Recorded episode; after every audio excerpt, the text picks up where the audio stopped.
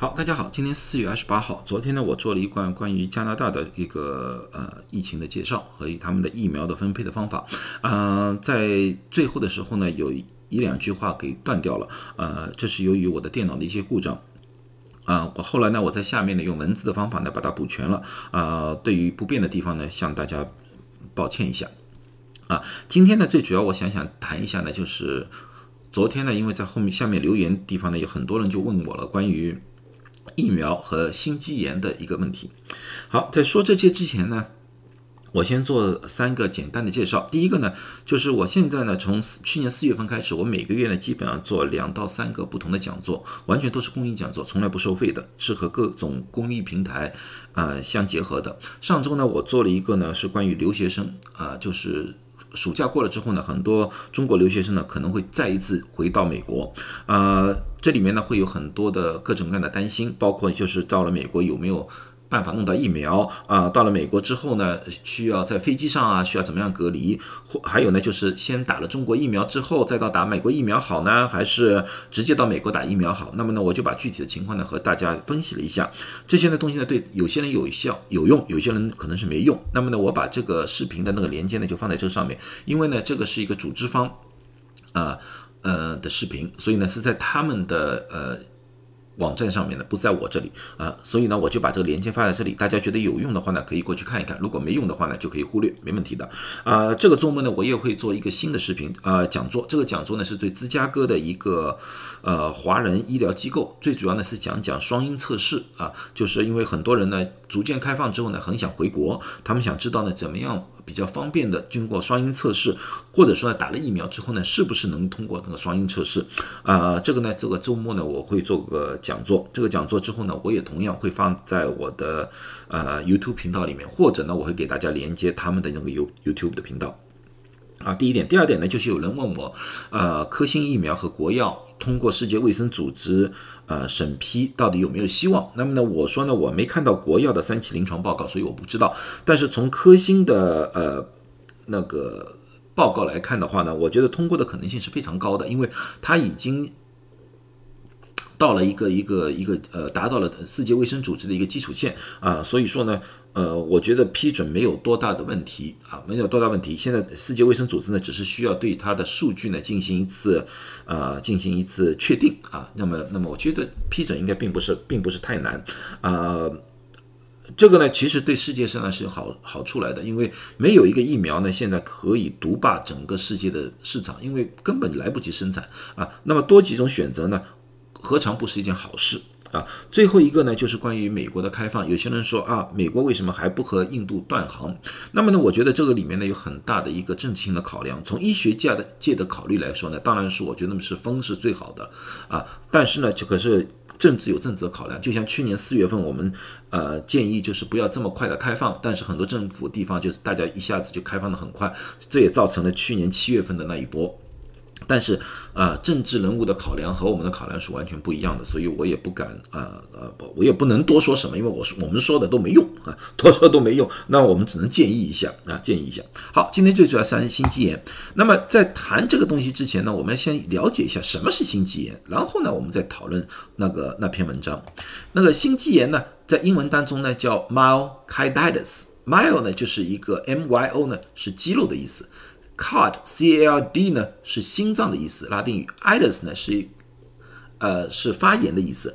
呃，很多人呢就把发炎和感染呢混淆了。感染呢是外来的微生物对人体的影响，比如说像细菌感染呐、病毒感染呐，这是外来的微微生物。而发炎不一样，发炎是人体的一个自身修复自身细胞的一种做法啊，一种做法。但是呢，当然了，有些时候呢这种情况过激了，它就。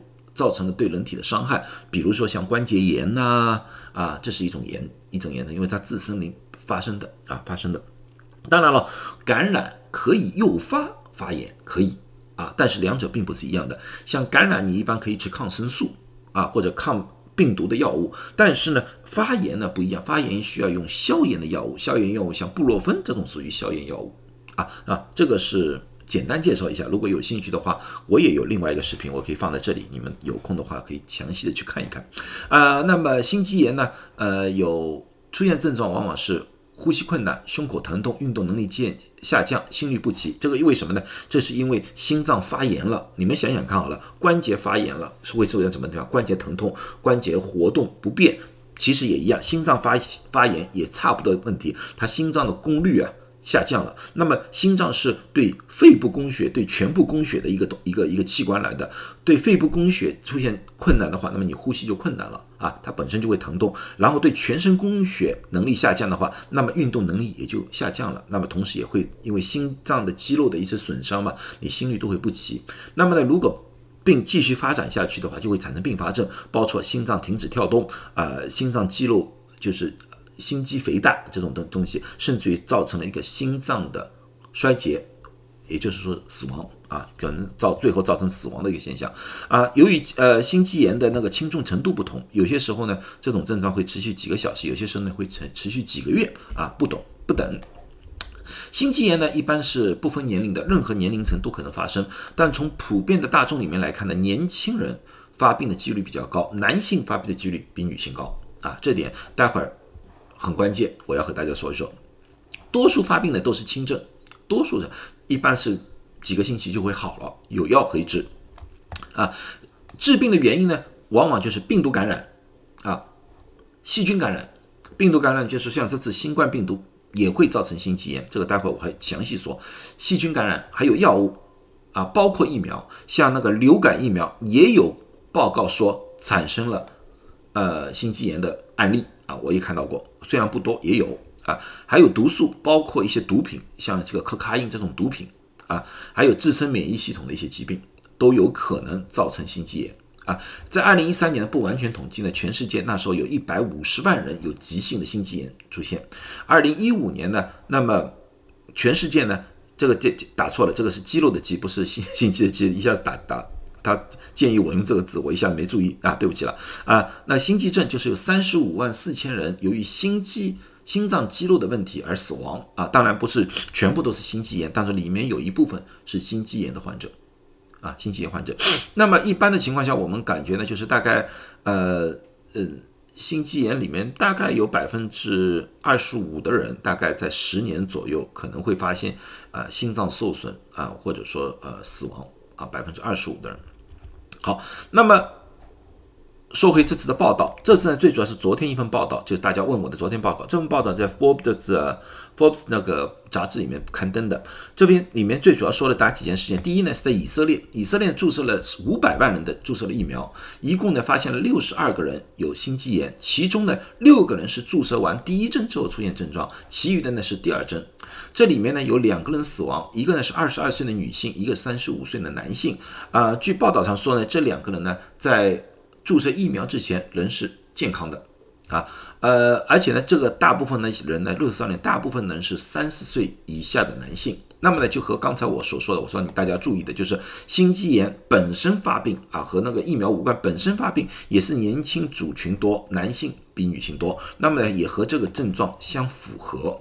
啊，相符合。那美国也有报道，美国有什么报道？美国是一是军人，那么也知道军人的年龄不会大啊，军人不会六十五岁以上的人，军人一般是年轻人。两百七十万人军人呢已经注射了疫苗，其中呢有十四人也出现了心肌炎。以色列呢最主要是用的是辉瑞的疫苗，而在美国的美军里面呢，呃，辉瑞和 Moderna 注射的人都有。那么在里面呢，这个十四人里面呢，十一个人是注射的是 Moderna，三个人是注射的是辉瑞。啊，是这么认为啊，呃，其中呢有一个人呢是打了一针之后出现了症状，那么呢此人呢，而且在注射之前三个月已经被确诊过新冠啊，所以说是呃新冠康复病人来的，啊，其余的呢都是第二针，而在美军里面呢没有死亡，报告里面没有没有死亡案例。好，那么从这个概率里面来看的话，大家说哇，五百万人六十二人也挺高的嘛，这个差不多呃一百万人里面大概要出现。多过一个人的一个概率了，好像挺高的。那么呢，你们要看回去，就是如果被新冠感染了，新冠感染的，不管是有症状无症状，现在初步统计心肌炎的概率是百分之五。那么呢，如果把这个数字和这个相对比的话，一百万分之一，这里是百分之五，那么新冠感染引起心肌炎的机会远远大过打疫苗啊！这一点我相信大家不难看出。啊，不难看出。那么呢？这个到底什么原因引起的呢？现在大家都没有一个定论，因为刚刚出来嘛。呃，既然这些报告已经全部出来了，我相信，呃，医学家们应该已经在研究到底是什么原因。那么呢，我和一些医护人员呢，大家讨论了一下，我也呢也有自己的一些推测啊，一些推测。第一个推测呢，我认为呢，这个可能是一个病毒的影响，而不是疫苗的影响。可能这几批人啊，这些人，因为你要看到。从现在开始的那种呃疫苗注射之后，关于血小板减少、血栓和现在的那个心肌炎、新冠感染人群里面都有，而且百分比比打疫苗的高。这一点我我相信大家已经听到了这个方面的消息，所以我怀疑这些人是不是并不是疫苗引起的，而是这些人本来已经被新冠感染了，是无症状者，而疫苗由于某种原因。诱发出了，或者说啊，由于这个时间正好在一个交叉点的时候，产生了这方面的一些副作用或者这些症状啊，看上去好像是疫苗引起的，其实是病毒引起的，只是在时间点上卡在一起了啊。这个有没有这个可能性？我相信大家可值得去怀疑一下，或者去看一看啊，去看一看，因为呢，在欧美国家打新冠疫苗。是不需要做核酸测试的，核酸测试，那么这里面就能不能排除这些人是一些无症状者或者是康复病人啊？因为我现在还没有具体资料，这只是一个合理的，我觉得是一个比较合理的一个猜测。第二个呢是和这个蛋白有关，因为呢这个是一个新冠整体病毒，而疫苗呢只是生产了表面的一个突出蛋白，叫 S protein。S protein，然后呢，用这个 S protein 呢，假装成是一个病毒去刺激人体而产生抗体，而产生抗体。这个 S protein 呢，在人体里面呢，是和一种东西叫 ACE2 receptor 是一个受体相连接的。而这个 ACE2 receptor 呢，在人的血管里面，在人的心脏里面都是有的，啊，都是有的。那么会不会是这个 S 蛋白刺激了这个受体？而造成了这些副作用，啊，我也有这方面怀疑。那么有些人问我，为什么有些人，因为我们都是产生 S 蛋白，为什么有些人会有影响，有些人没没有影响？这就是个体之间的差异了。就像吃那个高血压药，有些人对某一种高血压药有效，有些人对另外一种高血压有效。这些人产生了这些副作用的人，会不会由于身体里面的基因不一样，会不会有一些特殊的一些？啊，抗体反应，这也值得我们大家去研究啊。这当然是我的猜猜测啊，呃，不是没有定论的啊。如果在听我这个视频里面呢，有些医护工作者啊，或者说有这方面有研究的，欢迎啊给我提出各种各样的建议，也欢迎和我进行一些讨论啊。这个不是辩论，因为我不觉得我自己是肯定百分之一百对的，这只是根据我的呃生理学、病理学、药理学我做出的一个推断。啊，一个推断，我愿意听听大家的意见。好，那么呢，我说这些为什么呢？要说今天这个视频，第一个就是很多人呢打了疫苗之后有点惶恐啊，我会不会有有心肌炎？一般的情况，你打了疫苗之后，两针之后。如果两三个星期没有任何症状的话，那么你是安全的。如果说你打了两三个星期之内，如果说你出现了各种各样的心肌炎的症状，呼吸困难、胸口疼痛、用电能降低啊、心律不齐的现象，那么呢，找医生去检查一下，做一次心电图。那么呢，我相信这个比较容易做到，也比较安全一点啊。这是所以说我想提醒大家，这是对已经注射的。对于那些由于听到这个消息犹豫不决。不想去打疫苗的，那么呢，我建议你你们呢就分析一下，那么我得了新冠之后得心肌炎的概率高呢，还是打疫苗得心肌炎的概率高啊？这个你自己考量一下了。我把数字已经给大家了啊，我绝对不可能上门强迫大家打疫苗，我只是把利弊告诉大家啊。关于那些完全不肯打疫苗的人，或者说呃。不管怎么样，什么疫苗都不想打的人，那么我就想了，因为这个呢是一次非常严重的全世界的流流行病来的，少一个人打疫苗，我们就少一份防护啊，像特别现在一这个印度变异出来了，我不知道将来还有会有什么样的变异。当这种变异再度来到美国的时候，那么呢？你想一想看谁更加容易被保护？是打过疫苗的人呢，还是不打疫苗的人？好不好？当然了，我希望不管三类人是哪一类，我都希望大家都健健康康的。好了，今天是四月二十八号，中午饭时间，我回去吃中午饭了啊。希望大家对我说的东西感兴趣的话，订阅如果。呃大家不感兴趣的话那么也祝贺大家有一个愉快的日子谢谢。